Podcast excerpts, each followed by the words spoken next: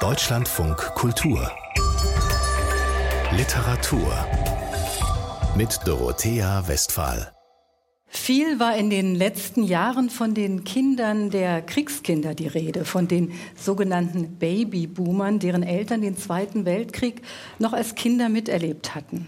Und davon, dass sich deren Kriegserfahrungen auf die nachfolgenden Generationen übertragen können. Ulrike Dresner erzählt in ihrem neuen Roman Die Verwandelten, dem letzten Teil ihrer großen Trilogie über Krieg, Flucht und Vertreibung, deutsch-polnische Schicksale von Frauen aus drei Generationen. Und sie gibt darin jenen Frauen eine Stimme, die über im Krieg erlittene Gewalt nicht sprechen konnten und durch ihr Schweigen die eigenen Kinder auch geprägt haben. Die Historikerin und Autorin Miriam Gebhardt geht in ihrem Buch Unsere Nachkriegseltern der Frage nach, wie die Erfahrungen unserer Väter und Mütter uns bis heute prägen. Was haben diese Eltern also an ihre Kinder unbewusst weitergegeben? Und wie haben ihre Kriegs- und Nachkriegserlebnisse, speziell auch das Frauen- und Mutterbild in den 1960er und 70er Jahren beeinflusst? Ganz herzlich willkommen, Ulrike Dresner und Miriam Gebhardt, zu diesem Abend, dem wir den Titel gegeben haben, den Verstummten eine Stimme geben, was der Krieg mit den Frauen macht. Ulrike Dresner ist eine vielseitige, sehr produktive, vielfach ausgezeichnete Autorin von Prosa, Lyrik, Hörspielen und Essays. Sie ist außerdem Übersetzerin. Schon in ihren Romanen Sieben Sprünge vom Rand der Welt und Schwitters hat Ulrike Dresner literarisch erkundet, was Krieg, Flucht und Vertreibung für Menschen bedeuten. In ihrem neuen Roman Die Verwandelten, der für den Preis der Leipziger Buchmesse nominiert war, geht sie vor allem der Frage nach, was Krieg den Frauen antut und wie sich das auf die nachfolgende Generation auswirken kann. In Ihrem Nachwort oder der Nachbemerkung unter dem Titel Zur Sprache bringen, Frau Dresner, da schreiben Sie, dass der Auslöser für diesen Roman, also für den Abschluss Ihrer Trilogie, eine Begegnung bei einer Lesung war. Was war das für eine Begegnung? Ich hatte eine Lesung aus meinem Roman Sieben Sprünge vom Rand der Welt, der 2014 erschien. Und die Lesung war im Winter 2014 in Hamburg. Und der Roman ja, ist eigentlich gewoben um die Flüchtlings- und Kriegskind-Biografie meines Vaters. Und nach der Lesung kam eine Frau aus dem Publikum auf mich zu und sagte mir etwas über einen Bahnhof in Wrocław, ehemals Breslau.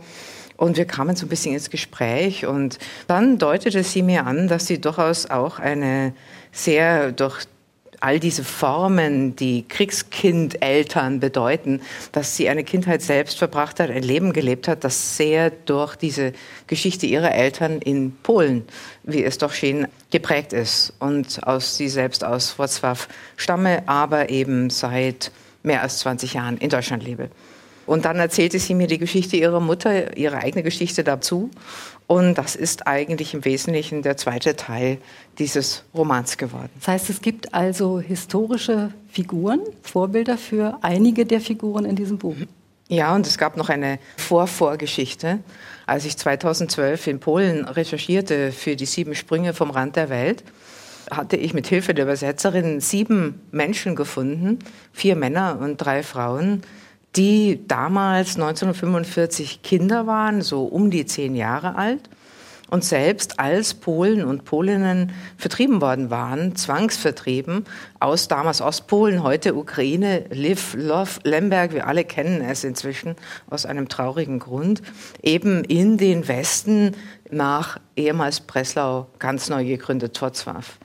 Und als ich mit diesen sieben Zeitzeuginnen sprach, passierte etwas was mich damals sehr irritiert hat. Es waren, wie gesagt, drei Frauen, zwei Polinnen und eine ehemalige deutsche Schlesierin, die in Polen geblieben war. Und mich begleitete ein Radiojournalist. Und bei allen drei Frauen, die sich in keiner Weise kennen, passierte das Gleiche während des Gesprächs. Der Mann wurde gebeten, den Raum zu verlassen. Und die Übersetzerin durfte bleiben, beziehungsweise mit der Deutschleserin, die sprach Schlesisch mit mir, was mich die ganze Zeit immens anrührte, weil ich das, das war für mich die Sprache meiner Großeltern, meiner Väterlichen.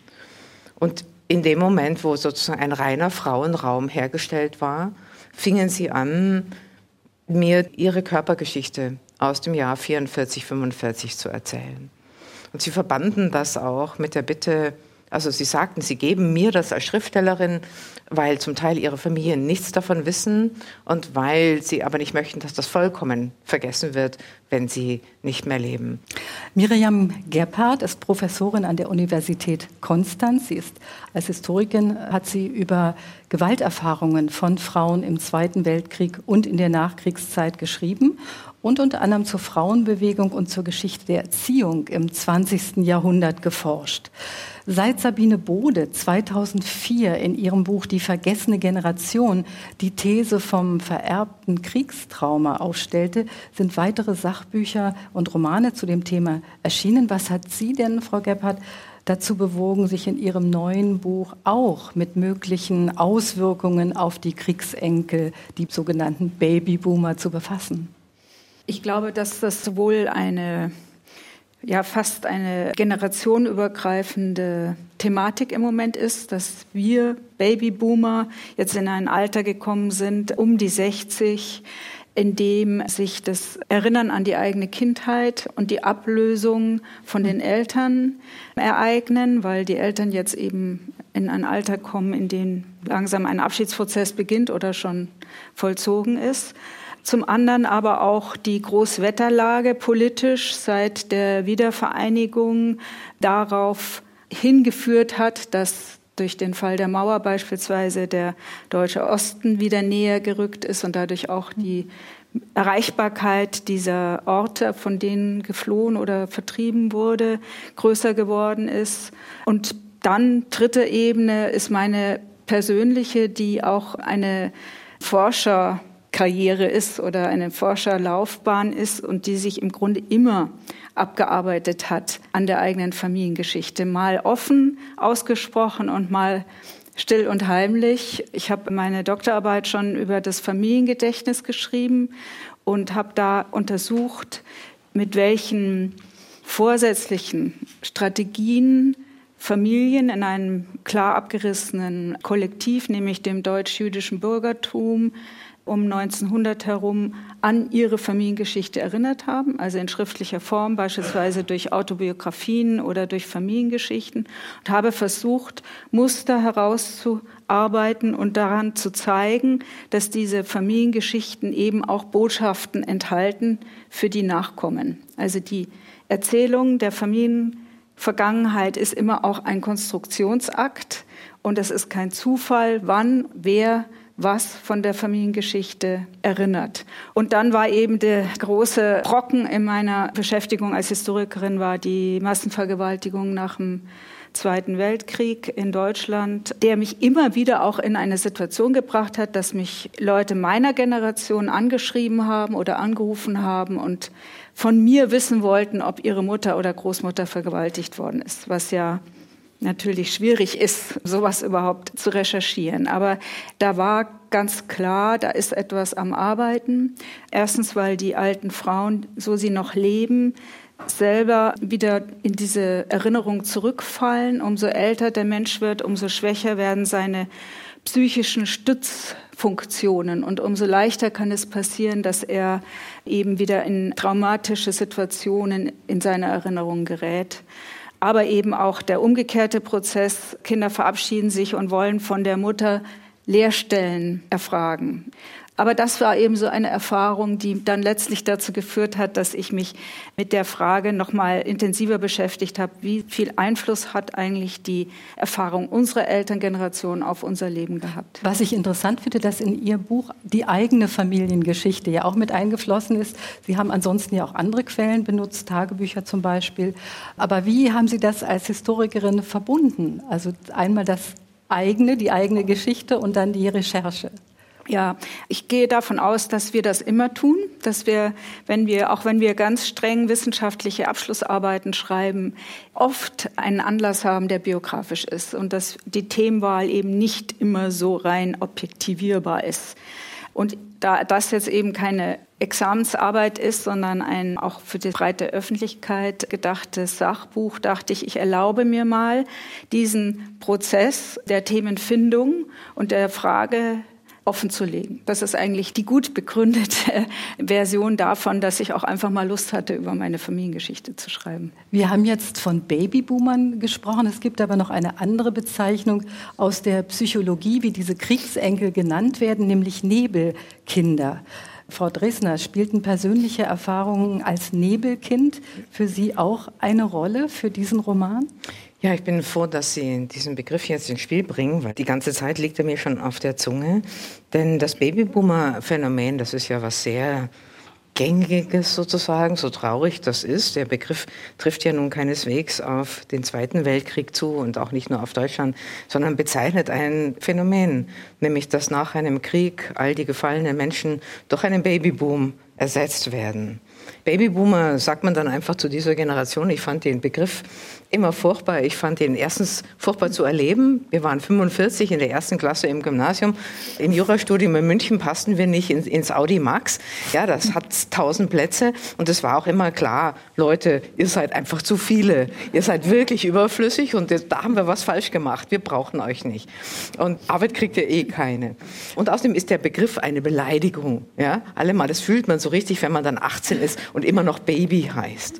ähm, also war es schon mal an der Zeit, diesen Begriff etwas zu spezifizieren und da kommt das, der Begriff Nebelkind ins Spiel. Ich las ihn im Zuge meiner Recherchen zu diesem Roman und für mich war sofort klar, das ist es, das bin ich. Ich weiß genau, was damit gemeint ist. Was ist damit gemeint? Nämlich, ja genau, was ist jetzt damit gemeint? Ähm, ein Aufwachsgefühl in einem Raum, in dem schattenhafte Gestalten anwesend sind, auch ein, zwei Gestalten, die man in der Nähe sieht, wie zum Beispiel Eltern und Großeltern, aber wo eben eine Flucht- und Vertreibungsgeschichte mit im Raum steht. Und das heißt, der Raum, in dem man sich tatsächlich befindet, wenn ich an mein Elternhaus denke, das war im Wesentlichen leer. Also meine Eltern hatten kein Geld, haben aber partout ein kleines Haus gebaut und dann hatten sie nichts, kein Geld mehr für Möbel. Und dann war das Haus leer und es gab eben auch nichts, was man da irgendwo mal geerbt gehabt hätte und da hätte hineintun können. Und es gab kein Gedächtnis, es gab drei Fotos. Die Familie verlor sich nach hinten sofort im Nebel und genauso auch die Geschichte. Und ich weiß noch, wie mich das immer bedrückt hat und auch fasziniert, wenn ich in andere Elternhäuser von Mitschülerinnen gekommen bin. Und da standen da massenhaft Bücher in den Regalen. Und dann hatten die da irgendwie so Geschirr und das Haus war gut gefüllt und da gab es irgendwie was von der Oma und der Spitzendeckchen von der Uroma. Und das war zwar auch alles sehr voll dadurch, aber schon auch bewundernswert. Und diese Identitätssicherheit oder diese Kontinuität. Die hatten Sie nicht. Die da war ein luftiger Raum, ansonsten leer, die Füße, die Beine nicht wirklich auf dem Boden. Frau Gebhardt, können Sie mit diesem Begriff Nebelkinder für sich persönlich etwas anfangen?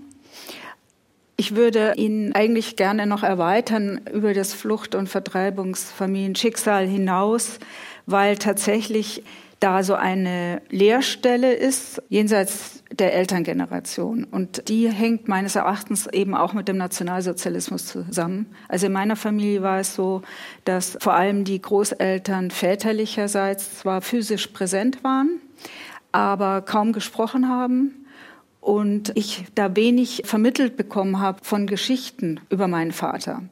Und das wird einem natürlich als Kind nicht klar, warum. Und das könnte man irgendwo auch als Gefühl von Nebel bezeichnen. Und wo mir die Nebelmetapher noch mehr gefällt, ist bei so angedeuteten mhm. Geschichten, bei Familiengeheimnissen, die so mhm. irgendwo in einem diffusen Licht erscheinen, wo man denkt, ah, da war was, aber ich frage lieber nicht nach das war wahrscheinlich gefährlich oder damit verletze ich wahrscheinlich meine Eltern, wenn ich danach frage oder da tut sich was ganz Schlimmes auf.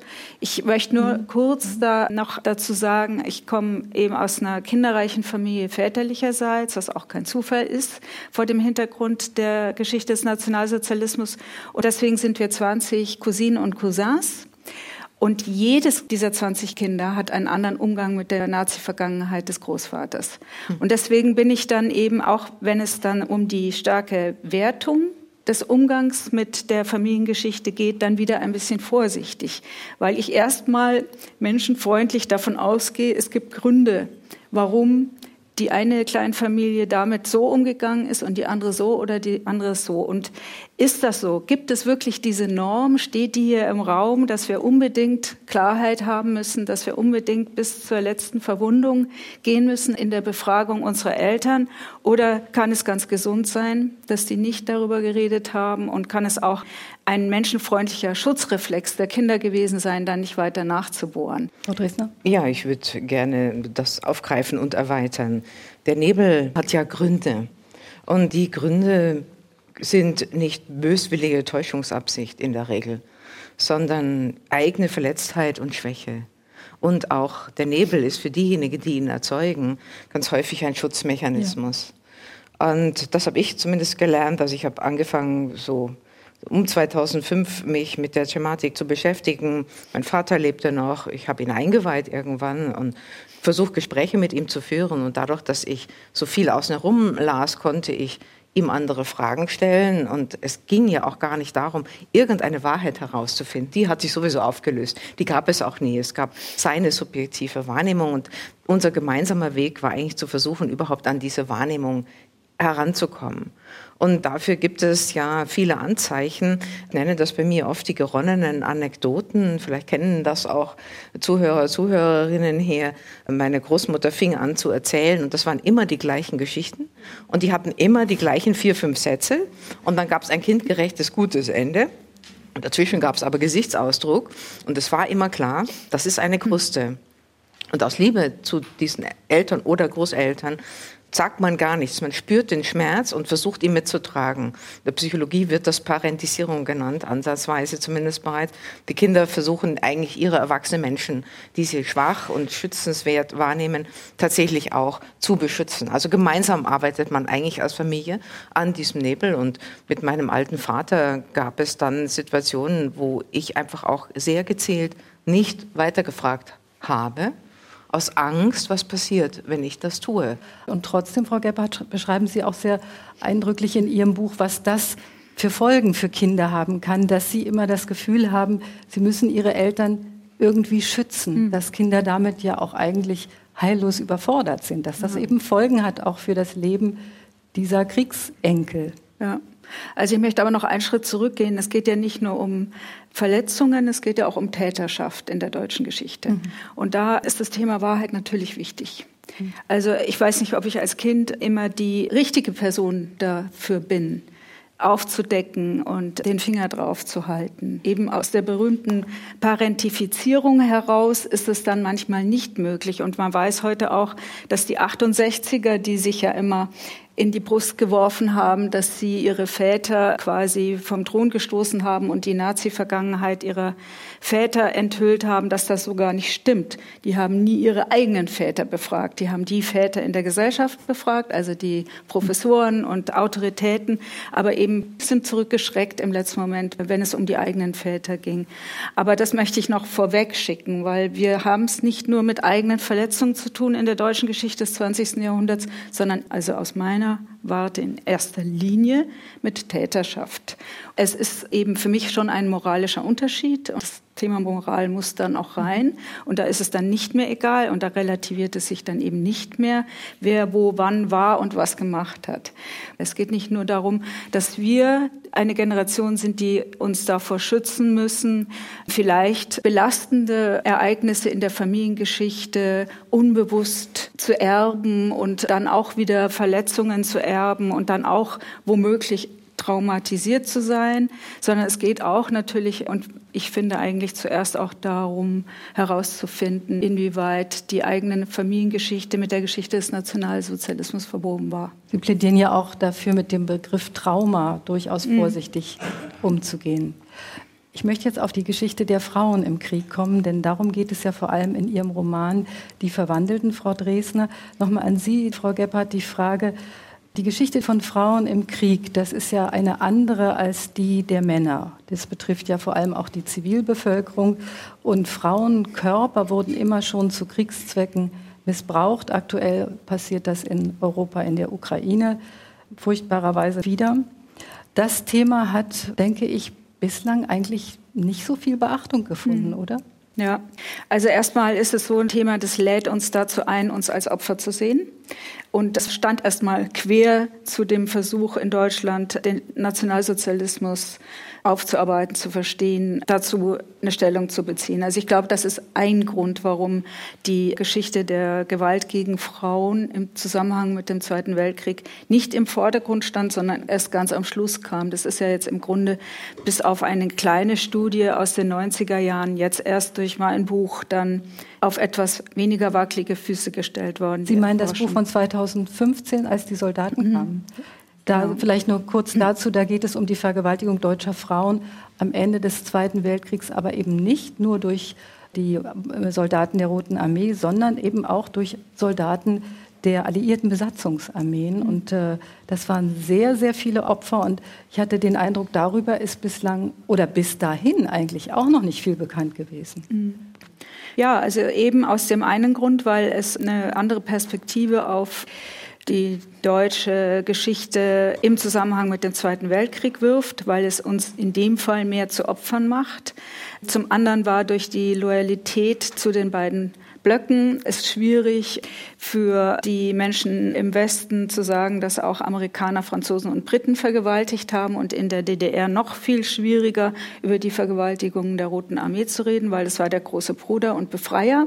Also es gab auch so politische Gründe. Und dann denke ich, es ist auch ein sehr unheroisches Thema, wenn man Krieg und Kriegsgeschichte betreibt ist das, was da passiert, nämlich die Massenvergewaltigung von Frauen und übrigens auch von Männern, ein sehr unheroisches Thema. Und das ist nicht das, was sich Militärhistoriker so wahnsinnig gern an die Brust heften.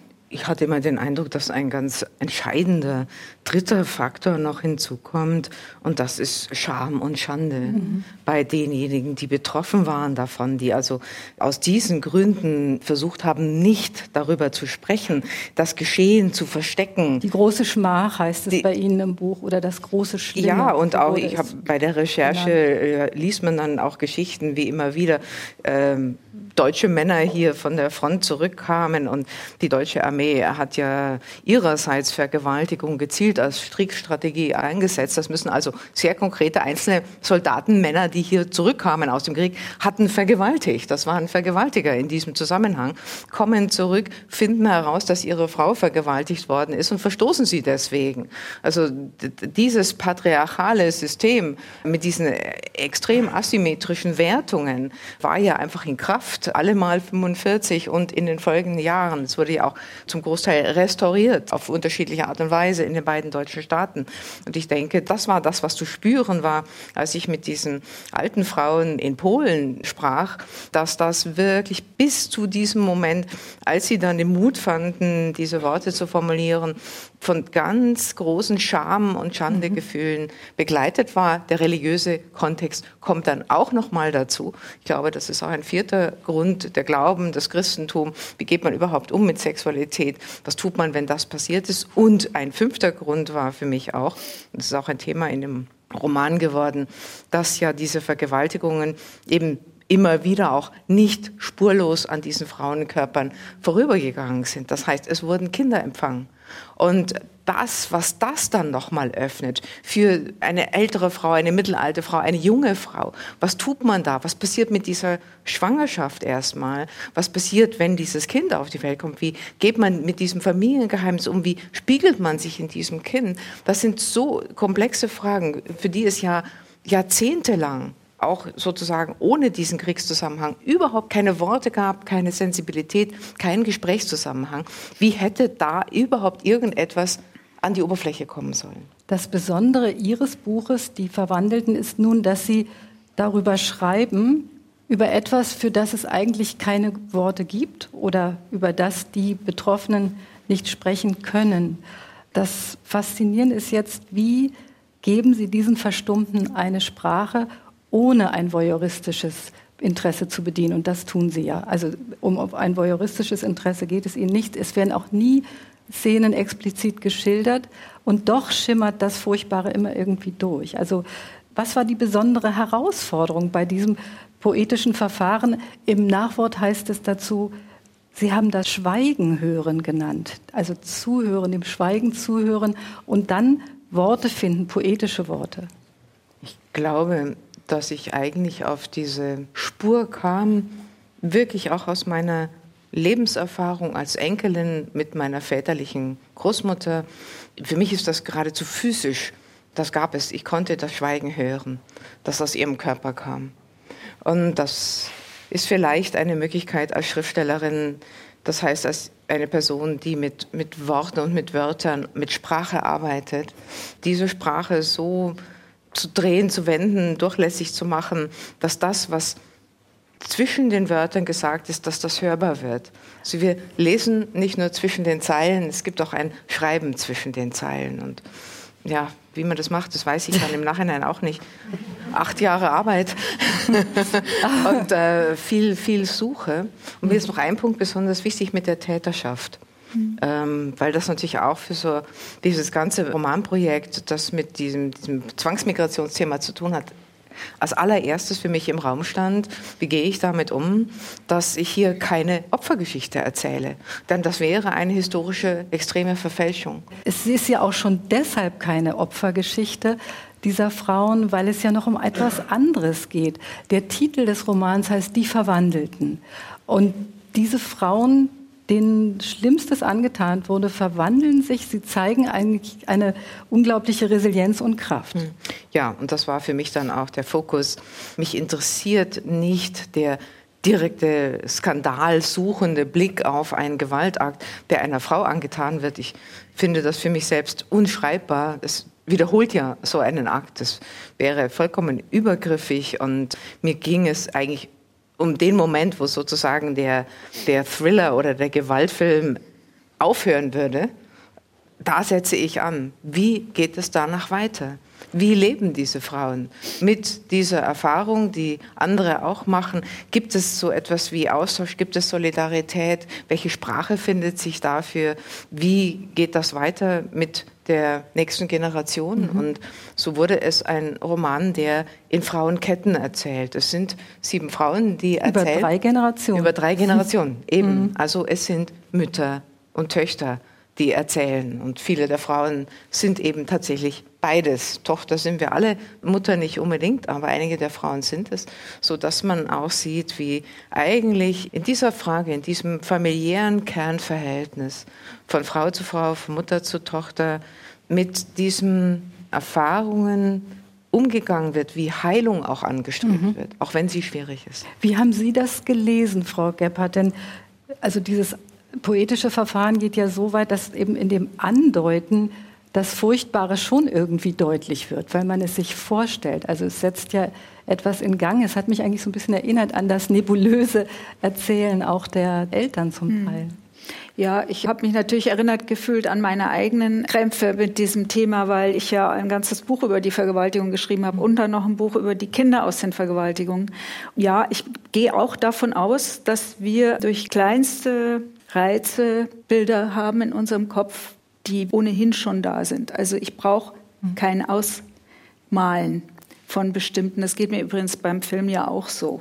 Ich verstehe immer nicht, wenn Filme Gewaltszenen explizit zeigen, außer es ist wirklich eine wichtige Aussage dahinter. Dann mag das sein. Ich weiß es nicht, ob das wirklich nötig ist. Aber mir reicht die Andeutung. Ich weiß schon, was passiert, wenn der Mann aus dem Dunklen kommt und vor ihm läuft eine Frau im Hellen. Also das sind Bilder, die wir alle auch irgendwo abgespeichert haben in unserem kollektiven Gedächtnis. Das brauche ich gar nicht mehr zu beschreiben. Für mich kam noch was anderes hinzu. Ich denke, dass sowohl meine Großmuttergeneration als auch meine Mutter und ihre Generationsfrauen aufgrund dieser historischen Konstellationen sehr viel Angst mitgegeben haben, meiner Generation, meiner Schwester und mir.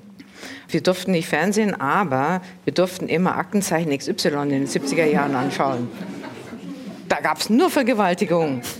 Und Mutter war der Meinung, die tut uns was Gutes an. Das hat dazu geführt, dass nie von uns jemand jemals getrampt ist, dass man nicht nachts durch einen Park gehen kann, ohne Angst zu haben, wenn man irgendwie in diese Situation gerät. Unglaublich sehr. Oder wenn wir hier auf der Straße, es sind noch Leute unterwegs und hinter mir geht ein Mann zehn Schritte lang, ich werde schneller, ich kriege Angst. Und es ist ja unglaublich einschränkend. Und das will ich ja nicht sozusagen nochmal wiederholen. Das ist ja sowieso ein intergenerationelles Muster, von dem wir vielleicht zu viel mitbekommen haben. Das will ich ja nicht in dem Text auch nochmal einüben. Hm. Das ist ja auch eine der Folgen, die Sie beschreiben, also hm. der, für die Kriegsenkel, diese Angst ja, vor, diese, vor Männern auch. Ja. Ganz konkret auch vor den beispielsweise den US-Soldaten. Es gab ja in München, wo ich aufgewachsen bin, auch Clubs, die besonders von US-Soldaten frequentiert wurden. Und das war ganz klar, da geht man überhaupt nicht in die Nähe. Also das hat sich absolut noch in meine Jugend transportiert, diese Angst vor den Besatzungssoldaten. Und das verbindet sich ja eigentlich mit den Ihren Bemerkungen von vorhin zur Täterschaft. Mein einer Großvater ist gestorben, bevor ich auf die Welt kam, und der andere, als ich noch sehr klein war. Mein Vater war sozusagen die Person, die man hätte befragen können, die man befragen konnte. Und der war eben ein Kind zur nationalsozialistischen Zeit. Das heißt, Täterschaft gerät da in ein anderes Licht. Ein Zehnjähriger ist kein Täter in diesem Sinn. Aber was dann eben zu beobachten war, ist die Frage, was ist denn tatsächlich dann untergegangen 1945? Oder welche Prägungen, andersrum gesagt, wurden aus dieser nationalsozialistischen Schulzeit und der HJ weitergetragen. Das ist wie eine latente Täterschaft in der Ideologisierung, die nicht ganz aufgeräumt wurde, die nicht ganz aufgehoben wurde. Das ist ja ein interessantes Thema auch bei Ihnen, Frau Gebhardt, die Erziehung, mhm. nämlich die Erziehung schon insofern, als dass es in der Nazizeit eine Johanna Hara hieß sie, eine Frau gab, die einen Erziehungsratgeber geschrieben hat, der in den 30er Jahren veröffentlicht wurde und der tatsächlich bis in Anfang der 80er Jahre noch hier verkauft wurde. Und Als Bestseller noch also, dazu. Also. Das heißt, es wurden offensichtlich bis in die 70er Jahre hinein noch Kinder nach dieser Ideologie erzogen. Mhm. Ja, also ich bin so ein Kind.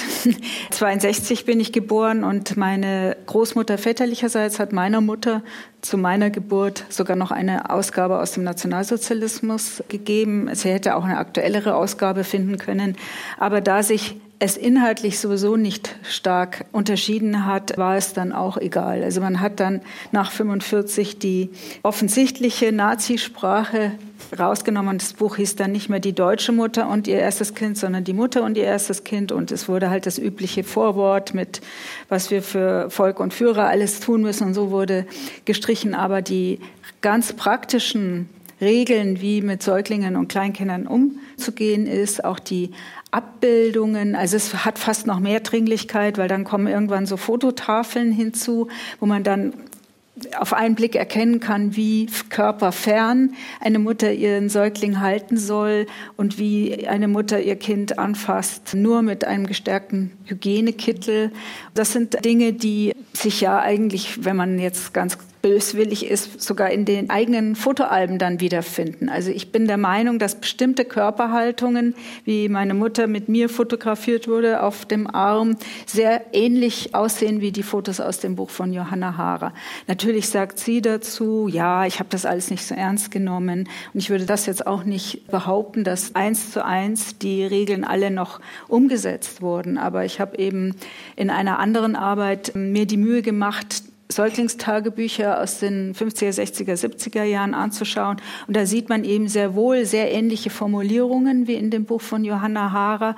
Und man sieht dieses wirklich krampfhafte Bemühen der Mütter, diese Regeln umzusetzen. Und eine der Hauptregeln war eben, das Kind nachts schreien zu lassen und es ja nicht auf den Arm zu nehmen, wenn es weint, weil dann wird das Kind eben entgleisen und zu einem kindlichen Tyrannen mutieren.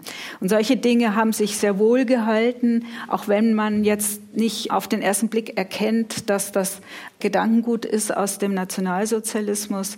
Das waren eben Regeln, die unsere Mütter noch selbst am eigenen Leib erfahren hatten und wie wir Menschen so sind, glauben wir, was mir nicht geschadet hat, wird meinem Kind auch nicht schaden. Und so werden gerade so diese Basisroutinen im Umgang mit Säuglingen und Kleinkindern eben dann tatsächlich über Generationen weitergegeben, auch ohne den Ratgeber. Ich möchte noch etwas ergänzen zu dem Buch von Johanna Haarer. Auch hier im Lebensborn, in meinem Roman, spielt es eine Rolle, weil es eben so verbreitet war, die große Fibel Und am interessantesten daran fand ich eigentlich, wie die Zurichtung, die Johanna, deren Sprachrohr Johanna Haarer ist, wie sie beide betrifft. Nicht nur den Säugling, sondern auch die Frau. Die wird ja genauso zugerichtet, in ein strenges Korsett gezwängt, einen Stundenplan, um zu funktionieren. Ihre Körperlichkeit wird weggedrängt, weiße Hygienekittel, wenig Körperberührung, schreien lassen. Schreien lassen ist für Mütter ziemlich hart, finde ich, mhm. zum Beispiel. Macht überhaupt keinen Spaß. Und all deine Instinkte unterdrücken. Und was ist der Grund dafür? Der Grund ist nationalsozialistisch infam. Das Ziel dieses Buches war, die Mutterbindung, die Bindung zwischen Mutter und Kind nicht so eng werden zu lassen. Denn die hätte nämlich später gestört. Man musste das Kind ja aus der Familie absaugen. Ja, darum ging es ja. Und das ist so menschenverachtend und so menschenverletzend. Ja, da möchte ich ein bisschen widersprechen. Also auch Frauen haben Agency und Wirksamkeit. Mhm. Und die Forschungslage ist mittlerweile so, was das Mutterbild im Nationalsozialismus angeht, dass da eben sehr viel Verlockung auch dabei war. Und die große Verlockung, die auf der anderen Seite der Waagschale war, war eben die Erhöhung die Überhöhung der Mutterrolle. Und das geht eben schon im Vorwort so los, dass Johanna Harrer sagt, beide Geschlechter haben ihres beizutragen im Nationalsozialismus. Und so wie der Mann eben, ich sage es jetzt mal sinngemäß, sein Blutzoll entrichtet als Soldat an der Front, so entrichtet die Frau ihren Blutzoll beim Entbinden von Kindern. Und diese ja fast schon nach Fahrplan ablaufende frühkindliche Sozialisation, die begann ja nicht im Nationalsozialismus, sondern schon vorher. Ich gebe Ihnen recht, dass das Kind weinen zu hören auch eine Belastung war, wobei die natürlich auch trickreich und das Kind dann irgendwo hingestellt haben, wo man es nicht so gut hörte. Aber es war auch eine Entlastung. Es war einfach ein sehr vollgepackter Arbeitstag, in dem man dann seine routinierten Maßnahmen am Kind zu bestimmten Zeiten verrichtet hat. Und wenn man die richtig hinter sich gebracht hat. Da hat man es in ein Tagebuch eingetragen mit Tabellen und hat gewogen, aha, so und so viel 100 Milliliter getrunken, so und so viel Gewichtszunahme, so und so viel Körperwachstum. Etwas, was Mütter heute noch ganz gerne machen und was auch etwas war, was man dem Arzt vorlegen konnte, dem Ehemann vorlegen konnte und damit eben seine Tüchtigkeit und auch seine Wirksamkeit letztlich als Frau unter Beweis stellen konnte, weil der allgemeine Glaube bis dahin war, dass Mütter überhaupt nicht in der Lage sind, ihre Kinder richtig zu erziehen, mhm. nach den neuesten naturwissenschaftlichen Erkenntnissen. Und das war erstmal ein großer Fortschritt und auch als ein Mittel gegen die Säuglingssterblichkeit, dass man diese strenge Taktung einführte und auch dieses Körperferne. Das war ein Ratgeber praktisch so auch, ne? Und das war man der Stand der Technik. Richten. So hat man mhm. es gemacht. Das haben Wissenschaftler erdacht, Kinderärzte erdacht um 1900 rum und das wurde dann quasi popularisiert von Johanna Haarer. Ja, ich fand noch interessant auch die Folgen wiederum für die Kriegsenkel von dieser Art von Erziehung. Ich denke, wir können da jetzt nicht weiter darauf eingehen, aber es war ja doch eine bestimmte Härte, Gefühlskälte auch, die sich durchzog bis weit in die 50er Jahre und die sich auch, das haben Sie, Frau Gebhardt, beschrieben, zeigte an der Art und Weise, wie zum Beispiel mit Frauen, die eben vergewaltigt worden waren, Kinder bekamen, wie mit denen umgegangen wurde, nämlich sehr empathielos. Und dass es auch Folgen hatte für die Töchter insofern, als das Mutterbild, was sich oder das, das was die Mutter der Tochter weitergab, vertrug sich ja nicht mehr mit dem, mit ihr, dem eigenen Ideal und dem, was sie der Tochter eigentlich auch wünschte durch Liberalisierung der Gesellschaft. Und ich denke, da gab es dann auch einen großen Konflikt. Das ist auch nochmal ein großes Feld, die Mütter-Töchter-Problematik oder die Mütter-Töchter-Thematik, die übrigens auch immer ein Thema bei Ihnen ist, auch in diesem Buch. Sie haben es ja kurz erwähnt. Was ist für Sie daran immer so faszinierend? Immer wieder mal. Es kommt in anderen Büchern auch vor. Hier für die Verwandelten spezifischer zu antworten, ist, glaube ich, die Frage nach Spiegelung und Abgrenzung entscheidend und mich interessiert, dass Einmal heißt es im Buch, die Zeichen reisen im Untergrund. Mich interessiert das subkutane Weiterwandern von so etwas wie Familiengedächtnis, Familienprägung. Was ist das eigentlich? Was meinen wir damit? Was passiert in diesen Familienkonstellationen? Was wird da erkannt? Ich glaube, dass wir als Gesellschaft viel zu wenig darüber wissen, wie wir kollektiv zusammenhängen, Da muss man überhaupt nicht von Traumatisierung reden. Das kann auch schöne Dinge betreffen. Aber wie wandern eben Erlebnisse, emotionale Strukturen von Großeltern, Eltern weiter in die nächste Generation? Das interessiert mich. Und das Zweite ist meine Überzeugung, dass Gegenwart ist ein Wort, das man irgendwie gehirnphysiologisch mit drei Sekunden definieren kann oder mit wie lange dauert es nun zu sagen. Man kann aber auch sagen, das ist ein Tag, vielleicht ist es auch ein Jahr. Vielleicht sind das aber eben, und das habe ich aufgegriffen von Gertrude Stein, die sagt, Gegenwart sind 100 Jahre. 100 Jahre dauert, ist nämlich dieser Familienzusammenhang. Und ich kann es auch kollektiv erfassen und sagen, 100 Jahre lang dauert das lebendige Gedächtnis. Und diesen Zeitraum umfasst ja auch diesen Zeitraum ihr, und umfasst Roman. aus diesem Grund der Roman. Uns ja. läuft die Zeit ein bisschen weg. Ich würde Sie beide bitten, damit wir auch mal aus den Büchern etwas hören. Frau Dresdner, beginnen wir mit Ihnen. Da geht es um das Sticken. Das Sticken hat in diesem Fall für die Frauen der Kriegskindergeneration eine ganz besondere Funktion. Wir sitzen ja. in den Zehnerjahren in einem Garten in Wrocław. Der Garten gehört zu der deutsch-sozial-kulturellen Gesellschaft, in der sich ehemalige deutsche Schleserinnen mit Töchtern, Enkeln, Männern, so sie denn kommen wollen, treffen. Da wird Kaffee getrunken, schlesische Lieder werden gesungen, es wird viel, viel Streuselkuchen gegessen und auch gerne dabei gestickt. Und da schauen wir jetzt einmal kurz hinein. Die Frauen um uns herum nickten. Sie hatten alles gehört. Celotka? Sie wiegten den Kopf. Bagage war das eine im Leben. Aber Celotka? Celotka war von allem zu viel. Zu viel verwandt, zu wenig gewollt. Der Kaffeewärmer war rundum mit bunten Blümchen bestickt. Nun wurde er von rechts auf links gedreht, von Hand zu Hand gegeben. Jede der Anwesenden nahm Nadel und Faden und stickte einen Strich mal kürzer, mal länger, in die wattierte Innenseite. Das ist mir passiert. So, so viele Male. Rot auf beige. Sie lächelten dazu auf diese Weise, die ich kannte. Sagen wollten sie nichts. Erinnern wollten sie sich nicht. Doch es verschwand nicht. Auch aus diesem Grund saßen sie zusammen. Sie sagten es sich nicht. Sie stickten es auf, Sie gaben es weiter, jede trug ihr Teil bei. Unterm Kirschbaum, unter der Linde, bei Rittersporn, Fingerhut, an dem Tisch im wuchernden Gras bestickten die Frauen der Gesellschaft das Innere der Wärme. Sie sprachen nicht darüber, nicht einmal mit ihren Töchtern. Wissen sollten wir gleichwohl. Die Zeichen reisen im Untergrund. Leise so dass niemand sonst es hörte, fragte ich Mutter, warum sie nicht freundlicher gewesen war zu Pani Schücking. Pani Schücking, Mutters Halbschwester, meine einzige Halbtante, die also ebenfalls eine Tochter hatte, meine Halbcousine. Da ich keine Cousine besaß, Vaters Brüder hatten nur Söhne bekommen, schien mir das verlockend. So eine enorm fremdige Person, sagte Mamusch. Da gehe einem nicht einfach so das Herz auf, das müsse sich vorsichtig sein. Eine Weile halfen wir beim Zusammennähen der Rosenblätter. Der Haufen war bald hoch wie von einem Supermaulwurf und erneut strich ein angenehmer Säusel durch die Kronen der Bäume. Zeit brauche es, sagte Waller. Vielleicht, wenn die Frau sich wieder melde. Aber, ach, hatte ich gesehen, die Deutsche mit den Wohnungen hier und in München, den hübschen Kleidern, diesem Geruch nach Geld? Die habe ja wohl in den Honigtopf gegriffen mit der Adoption. Wie sie geschaut hatte, als sie hörte, dass ihre Mutter das Hatzeblirmel des Dienstherren gewesen war. Eine Köchin bei reichen Leuten, ein Dienstmädchen.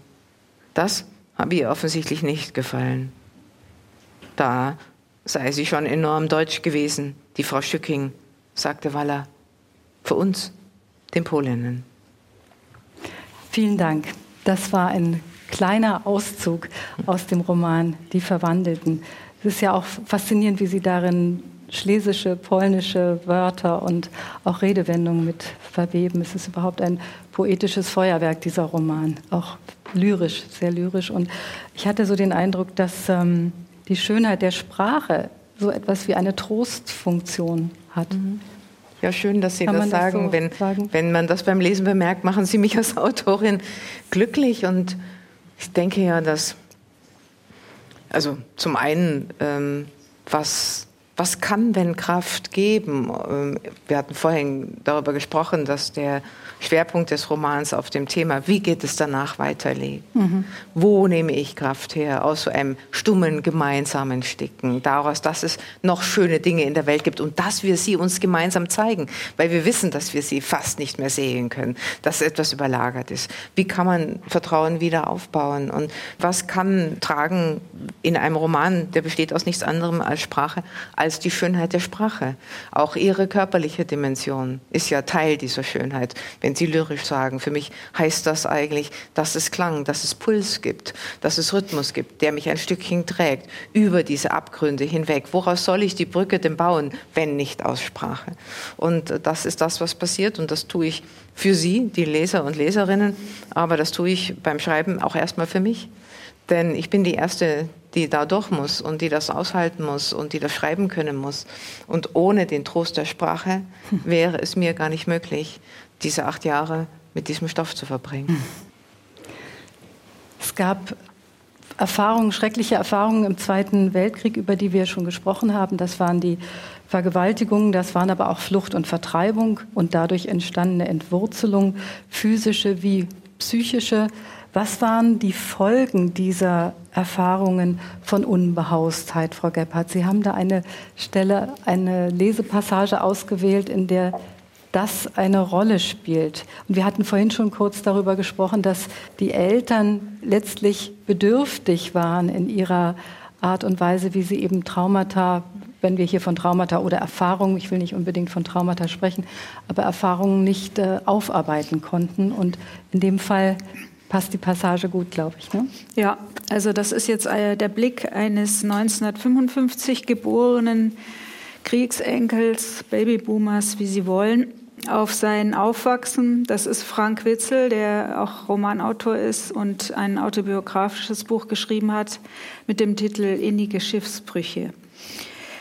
Seine Eltern hatten als Jugendliche ihr Zuhause verloren. Der Vater wurde ausgebombt und die Mutter musste vor der Roten Armee fliehen. Beide waren vorübergehend ihren, von ihren Eltern auch getrennt worden. Und die Interpretation des Sohnes läuft jetzt diese Textpassage hinaus, dass sie diese nicht verarbeitete Erfahrung der Flucht an dem Sohn quasi ausagieren, dass sie eine Art Wiederholungszwang, würden die Psychoanalytiker sagen. Der Vater saß stets in Krawatte und Jackett am Esstisch, als hätte sich die Unsicherheit der Kriegs- und Nachkriegsjahre in ihm festgesetzt. Er schien sich so zu verhalten, als könne er jederzeit aus der Intimsphäre seiner Wohnung ungeschützt herausgerissen werden. Zitat aus dem Schlaf in den Luftschutzkeller, vom Spiel weg in die Hitlerjugend, aus dem Ladengeschäft ins Gefangenenlager. Diese Erfahrung der inneren Unbehaustheit der Eltern wirkte sich für den Sohn drastisch aus. Sie kündigten ihm regelmäßig an, ihn in ein Internat zu verstoßen. Man holte den alten Koffer des Vaters hervor, genau den, mit dem der Vater auf der Flucht gewesen war, und füllte ihn mit einigen Kleidungsstücken des Sohnes. Das geschah meistens abends, um die Wirkung auf den Sohn noch zu verstärken. Für ihn ist das heute eine Art Psychodrama, in dem die Eltern die Schrecken ihrer eigenen Vertreibung bei Nacht und Nebel immer wieder nachstellten, ohne sich dies bewusst zu machen. Ihr Erstgeborener sollte sie von diesem Trauma befreien, das sie, da sie nicht darüber sprechen konnten, einem anderen aufhalsen mussten. Als sie merkten, dass sich die ewige Ankündigung abzuschwächen begann, ging der Vater einen Schritt weiter. An Sonntagen fuhr er zur Internatsbesichtigung. Wenn er zurückkam, legte er Prospekte der Institutionen wie zufällig im Wohnzimmer aus, damit der Sohn sie entdecke. Andere Bräuche im Hause Witzel dürften ebenfalls mit der Geschichte der Eheleute zusammenhängen. So verschenkten die Eltern spontan und ungefragt bei einem Besuch das Lieblingsspielzeug ihres Sohnes. Damit wurden sie dem hergebrachten Erziehungsgrundsatz gerecht, Kinder nicht mit allzu viel Spielzeug zu verwöhnen. Aber sie gaben so auch eine eigene Erfahrung weiter, nämlich dass ein Kind jederzeit damit rechnen muss, sich von seinen Lieblingssachen zu trennen. Kriegskinder und Babyboomer sind miteinander über diese Verlustgeschichte aus der Vergangenheit verbunden. Ohne sich der Zusammenhänge immer bewusst zu sein, haben die Älteren den eigenen Umgang mit biografischer Entwurzelung und den damit einhergehenden Einbußen und Mangelerfahrungen zu Regeln erhoben, die sie an ihre Nachkommen weitergaben. Und diese Regeln hießen, sei jederzeit ortsungebunden, lerne autonom und genügsam zu leben, schaffe aber auch bei Zeiten Dinge an, die du eines Tages brauchen könntest. Das erstreckte sich auch auf die körperlichen Bedürfnisse. Die Babyboomer lernten von ihren Eltern Sonne tanken, auf Vorrat frühstücken, regelmäßig schlafen und essen. Man weiß ja nicht, wann man wieder dazu kommt. Sie lernten ihre Wohnung nur als Provisorium zu betrachten und blieben in diesem konkreten und vielleicht auch im übertragenen Sinne oft auf der Suche nach einem festen Ort für sich.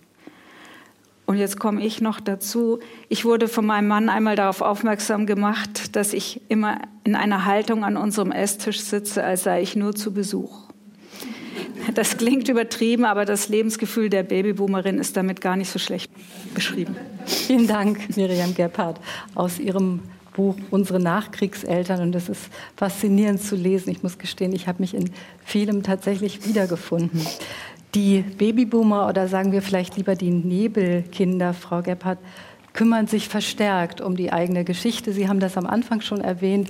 Es scheint geradezu einen Boom zu geben an Literatur, sowohl Autofiktion als auch Sachbücher als auch Fiktion. War dieser zeitliche Abstand nötig? Ja, also ich hatte ja schon angedeutet, dass sicher auch die politischen Veränderungen und unser Lebensalter dabei eine Rolle spielen.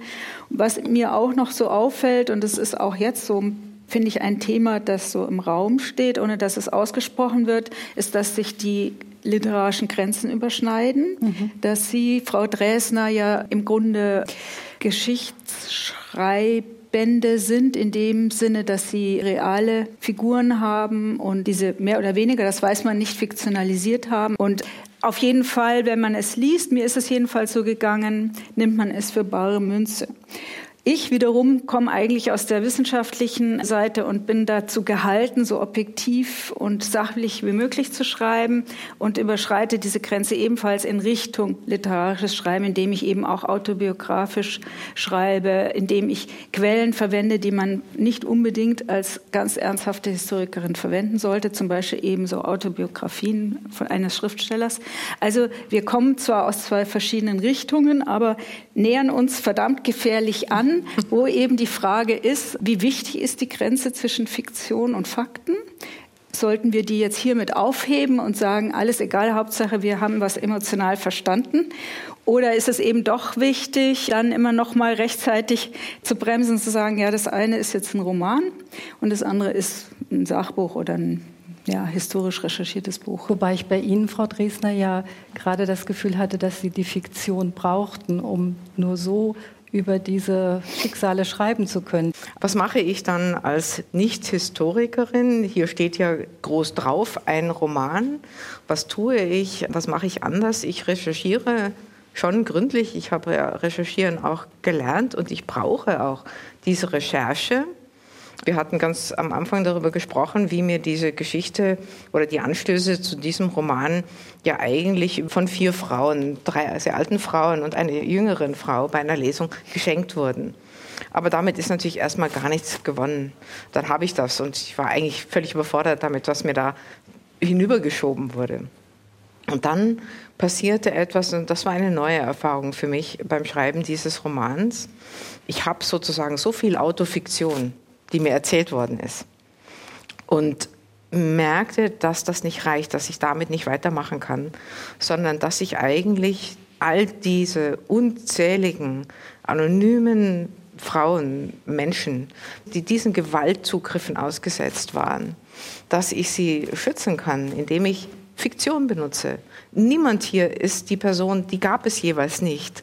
Jede dieser Figuren ist aber auch nicht frei erfunden. Und das meine ich damit, mit diesem, dem Mantel der Fiktion als Schutz legen, um einzelne Menschen, deren Spuren in irgendwelchen Namensregistern noch stehen können oder in irgendwelchen Gerichtsakten. Wir haben es ja mit einem Raum der Projektionen zu tun. Nur darüber funktioniert diese Art von Literatur. Und ich habe in den Reaktionen auf die sieben Sprünge vom Rand der Welt gemerkt, und das hat mich tief berührt, dass Menschen nach Lesungen zu mir kamen und sagten, am Beispiel dieser Geschichte habe ich etwas für meine eigene Familienkonstellation, für mein eigenes Leben erkannt. Und ich mhm. konnte es erkennen, weil es ein bisschen anders ist und weil ich das Verhältnis selber dazu erfinde. Und ich habe es mitgenommen und mit meiner Schwiegermutter ein Gespräch geführt wie nie zuvor. Und wenn das möglich ist, wenn dieser Spielraum entsteht, dann gelingt Literatur. Also die Einzelfigur wird dicht und interessant literarisch, wenn sie aus vielen Lebenserfahrungen aus vielen Menschen zusammengesetzt wird. Hat das Erzählen, Frau Gebhardt, ganz egal, ob es fiktional, autofiktional oder auch auf der Ebene eines Sachbuchs ist, hat es in diesem Fall auch tatsächlich eine heilsame Wirkung? Gerade bei diesem Thema? Oder bringt es auch vielleicht die Generation ins Gespräch, wenn man Ihr Buch liest, wenn man Frau Dresners Roman liest? Das ist schon auch ein Ziel, dass die Generationen, solange das noch möglich ist, miteinander ins Gespräch kommen und vor allem, was mir eigentlich noch wichtiger ist, Empathie walten lassen können. Weil ich habe zum Beispiel auch lange damit gehadert, warum Johanna Hara so eine Rolle gespielt hat in meiner Biografie oder warum bestimmte Dinge so waren. Diese forcierte Trennungen. Meine Eltern fanden es ganz wichtig, dass ich immer mich leicht von ihnen trennen kann. Das ist so ein klassisches Erziehungsziel noch aus dem Nationalsozialismus. Also solche Dinge, die haben mir also lange nicht natürlich gepasst und ich habe auch meine Vorwürfe gehabt und bin jetzt altersmilde und denke, ja, ich verstehe jetzt mal, ich mache einen Perspektivwechsel und verstehe jetzt mal meine Eltern und die Motive meiner Eltern und das könnte ich als heilsam bezeichnen. Und man muss dabei ja nicht alles erfragen und erfahren, aber ich würde gerne unserem Gespräch den letzten Satz ans Ende stellen, den letzten Satz Ihres Buches, Frau Dresdner. Da heißt es nämlich, wenn jemand spricht, wird es hell. Ich danke Ihnen beiden. Vielen Dank, Ulrike Dresner und Miriam Gebhardt. Der Roman Die Verwandelten ist bei Penguin erschienen und das Buch Unsere Nachkriegseltern in der Deutschen Verlagsanstalt. Mein Name ist Dorothea Westphal und ich danke herzlich dem Literaturhaus Berlin für die Kooperation bei dieser Veranstaltung und Ihnen, unserem Publikum heute Abend, für Ihr Interesse. Vielen Dank.